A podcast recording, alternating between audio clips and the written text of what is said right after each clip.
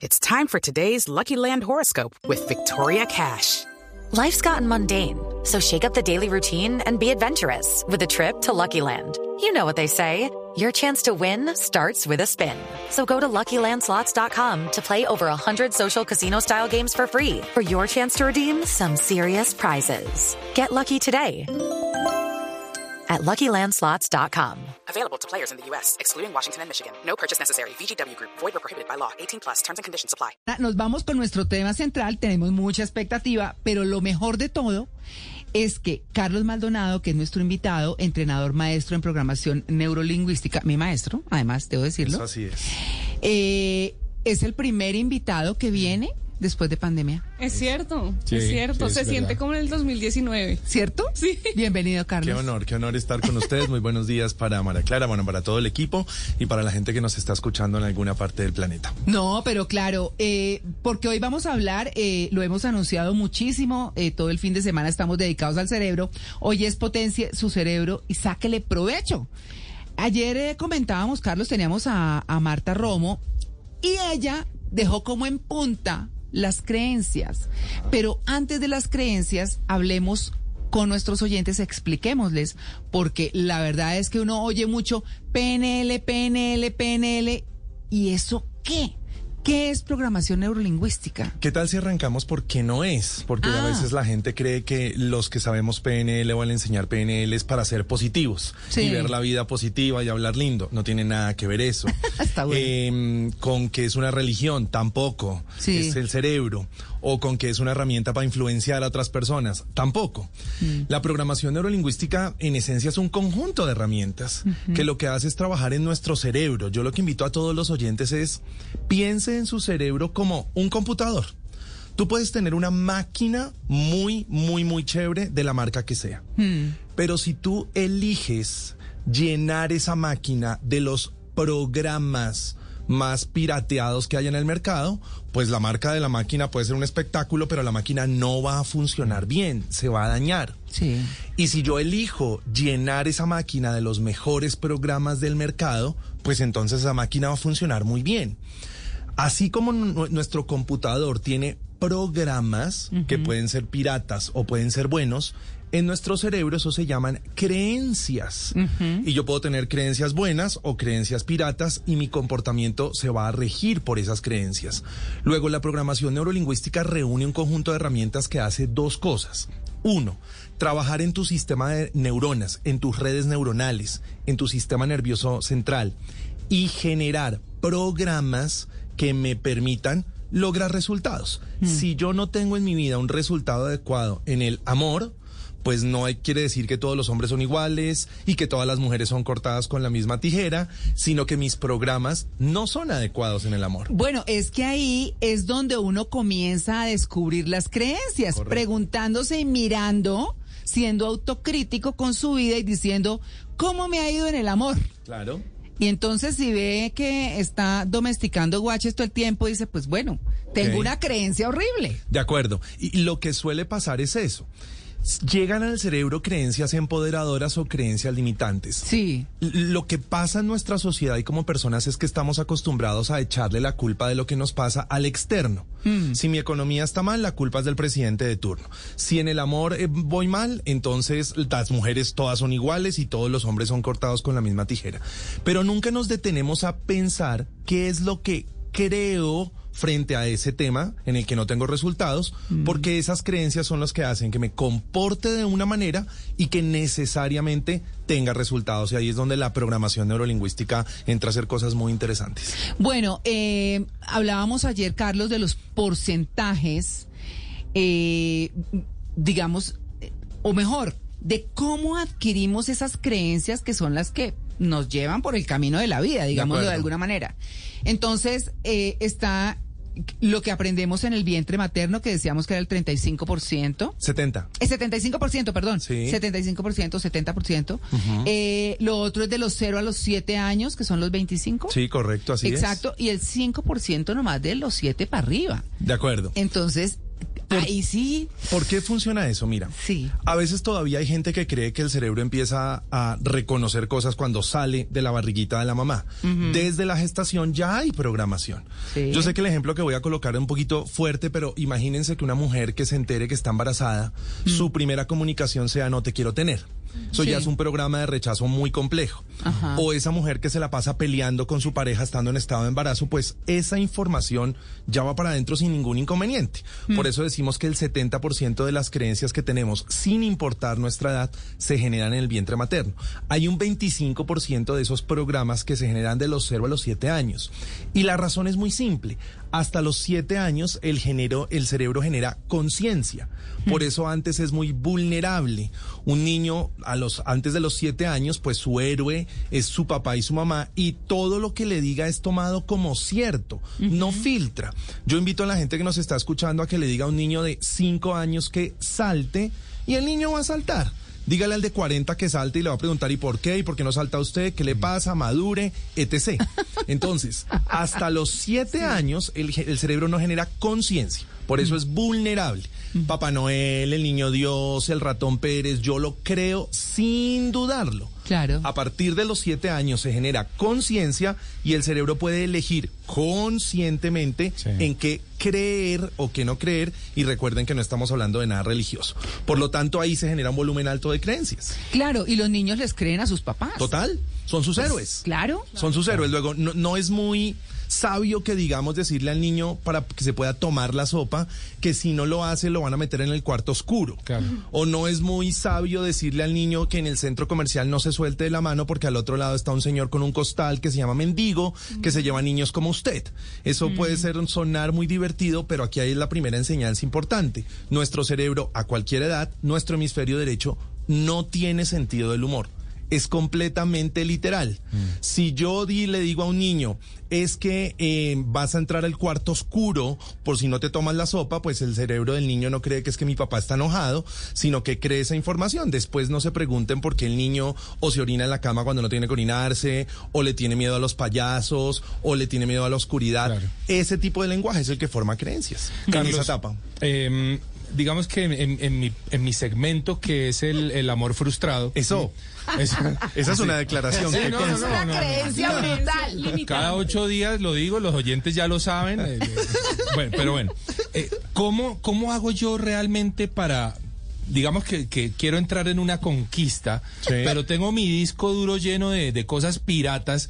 ¿Cómo sé lo que es pirata y cómo sé lo que realmente me puede hacer bien en, este, en esta, en este tema, por ejemplo? Entonces, las creencias que tenemos Sí. nos generan comportamientos. Sí. Todos los seres humanos nos comportamos de acuerdo a nuestras creencias.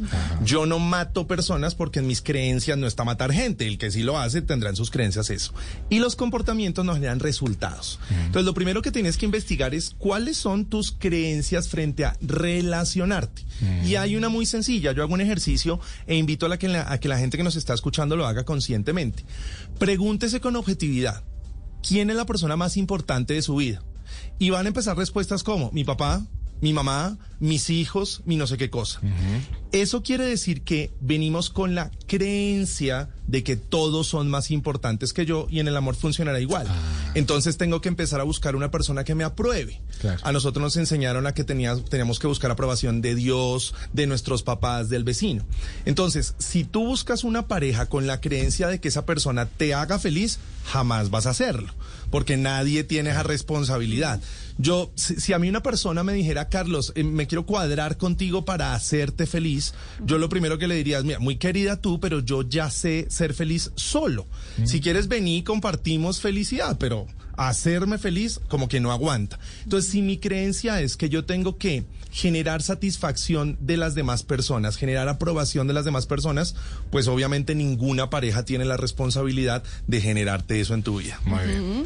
Carlos, estamos hablando en la encuesta que pusimos hoy en Twitter eh, sobre tres tipos de personas, visuales, auditivas o kinestésicas. ¿Correcto? ¿De qué se trata eso? ¿Cómo identificamos qué tipo de personas somos o cuáles rasgos te- tenemos y para qué nos servirá eso en la vida? Identificarlo para qué nos sirve. Excelente. Muy, muy, muy buena tu pregunta. A ver, lo primero, no es que hayan tres tipos de personas.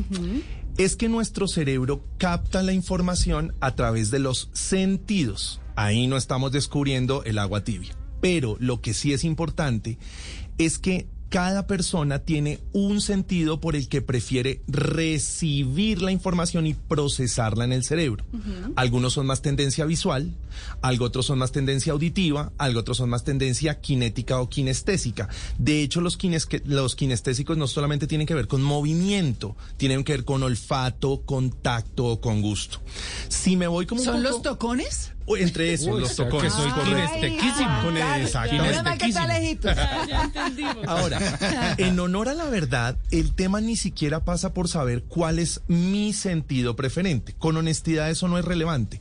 Es más relevante que si yo quiero hablar contigo, debo reconocer cuál es tu sentido preferente para comunicarme por tu sentido preferente. Oh. Una cosa completamente diferente es que si yo, pongamos acá el ejemplo, si yo te voy a caer a ti, porque me encantas, una cosa diferente es caerte con un ramo de rosas, porque yo sé que eres una persona con tendencia visual, luego las rosas te van a encantar.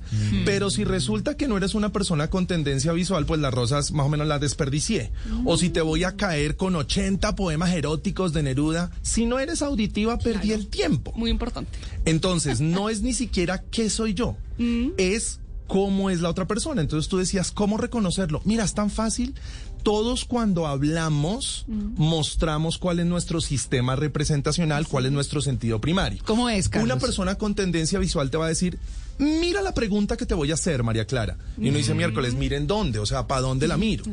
La otra persona te va a decir, el auditivo te va a decir, escucha la pregunta que te voy a hacer. Es completamente diferente. La persona kinética va a hablarte más apasionada. Uy, es que tengo una pregunta súper tesa para ti. Es mucho más apasionada. Todos al hablar lo mostramos. Lo que pasa es que, y ustedes lo veían esta mañana y ayer, el tema pasa por estar presente. Si yo no estoy presente en una conversación, pues no voy a identificar eso. Una persona con tendencia visual te va a decir, eso que me estás diciendo, Malena, eso luce bien. Pero la persona con tendencia auditiva te va a decir, eso que me estás diciendo, Malena, me suena bien, me hizo clic. Mientras que el kinético te va a decir, eso que me estás diciendo se siente bien. Entonces es más un tema de presencia que lo que hace es lograr que a través de mi comunicación yo llegue al cerebro de mi interlocutor de la forma en la que yo necesito llegarle, no de la forma en la que yo quiero hablar. La gente se comunica normalmente con yo hablo así. Si le gusta bien chévere y si no de malas, pero así soy yo porque así me enseñaron.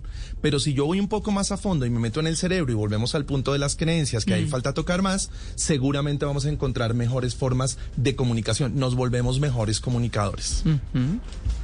Carlos, eh, digamos en el caso mío yo soy muy kinético, yo soy de los que voy a explicar algo y me paro y muevo las manos y digo, entonces llegamos y el carro, ¡ah! y llega y, y entonces cierro la puerta y chan, ¿no? Y entonces camino y, bueno, hago toda la cosa. Pero ¿cómo hace uno para programar eso? ¿Cuáles son esos tips para aprenderse a programar? No, a- a- ahí no que se trata de mejor. programar. Escúchame con atención. Si tú cuentas esa historia y se la cuentas a un auditivo, el auditivo Sí. se va a aburrir con la forma en la que tú te estás comunicando.